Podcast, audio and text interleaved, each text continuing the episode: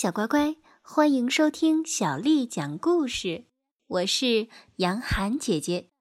今天，杨涵姐姐继续为你讲的是《柳林风声》第二十七集。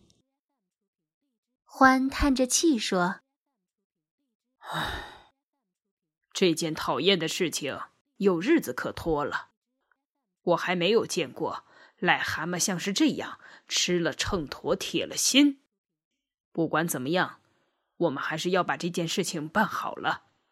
他不能有一分钟没人看管，我们要轮流陪着他，直到他改邪归正为止。于是，他们安排好了守班次，每只动物轮班到癞蛤蟆的房间过夜，白天平分时间看守。对于看守癞蛤蟆的动物来说，癞蛤蟆起先实在不好对付。当他的毛病狂热发作的时候，他甚至把卧室里的椅子摆成汽车的样子，蜷缩在最前面的一把椅子上，向前弯着腰，紧紧地盯住前面看，发出粗野和可怕的叫声。到高潮时，他翻一个一百八十度的大跟头，趴在压迫的椅子中间。这时候，他显然暂时感到心满意足。随着时间过去，这种毛病的发作总算是渐渐的不那么频繁了。他的几个朋友努力的把他的心思转到新的方面去，可是他对于其他事情看起来不感兴趣。他显然变得无精打采、垂头丧气了。一天早晨，轮到河鼠值班，他上楼去接替欢。只见欢坐立不安，急着要出去，要走长路到树林周围和地穴下面去溜溜腿。癞蛤蟆还在床上，他出了卧室门，回头告诉河鼠说：“没法子让他说别的话，他一个劲儿的就是说，哦，让我一个人待着吧，我什么也不要，也许这样我会好点儿。”到时候会过去的，用不着过分担心。等等，现在你当点心，河鼠。等到癞蛤蟆安静下来，样样听话，装成可以获得主日学校奖赏的英雄，他就是到了最狡猾的时候，那准定有什么鬼。我知道他那一套。好，现在我得走了。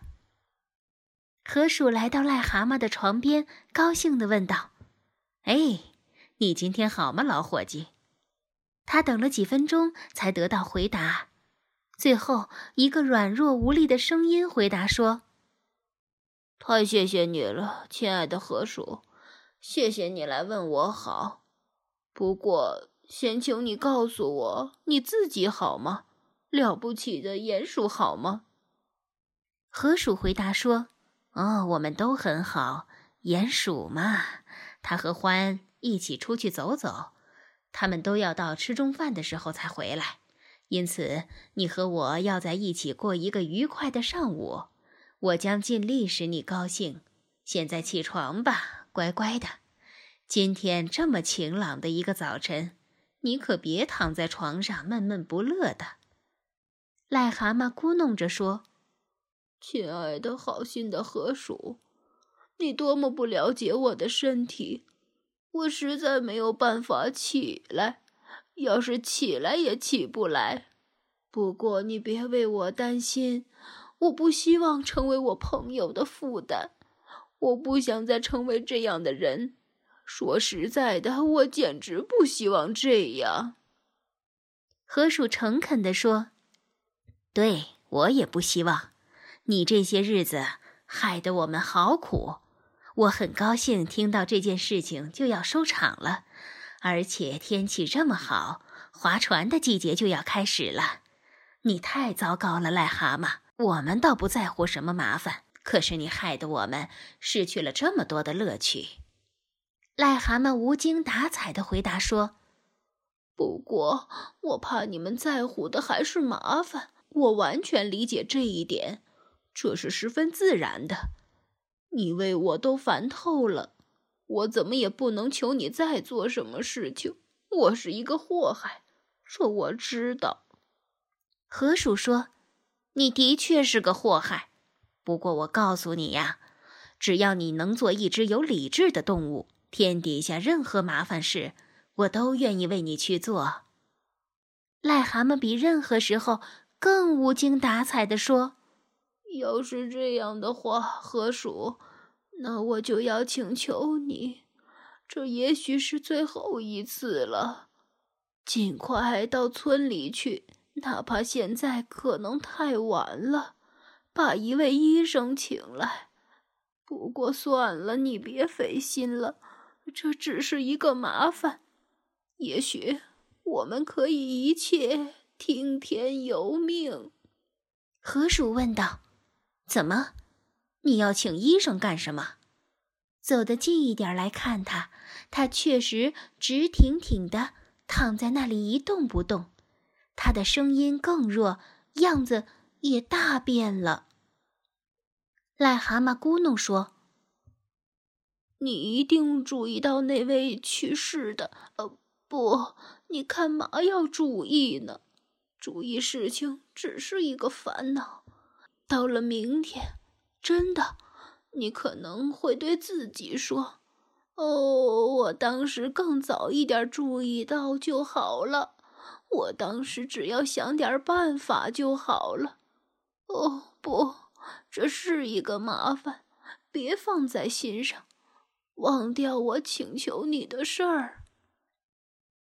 河鼠开始吓坏了，说道：“听我说，老兄，如果你真认为你需要医生，我当然要去把他给你请来。不过，你还不可能糟到这种地步。让我们来谈点别的。”癞蛤蟆露出苦笑说：“我怕，亲爱的朋友，碰到这种情况，谈点别的没有用，就是医生。”也无能为力。不过，即使一根最轻的稻草，也必须抓住不放。但是在你去请医生的时候，我最恨给你添麻烦。不过，我忽然想起，你会经过律师家，你能同时把律师也请来吗？这对我来说就方便了，因为有些时候。也许我该说，有一个时候，一个奄奄一息的人，不管怎么样，也只好面对不愉快的事情。律师，哎呀，他一定的确不行了。当然，河鼠想到的是癞蛤蟆要请律师来给他写遗嘱。吓坏了的河鼠对自己说着，赶紧走出了房间。不过，到底没有忘记在出门以后小心的锁上了房门。小乖乖，今天的故事就为你讲到这儿了。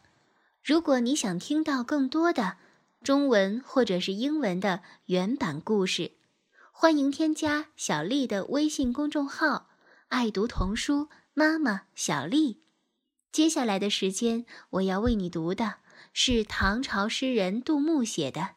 江南春，千里莺啼绿映红，水村山郭酒旗风。南朝四百八十寺，多少楼台烟雨中。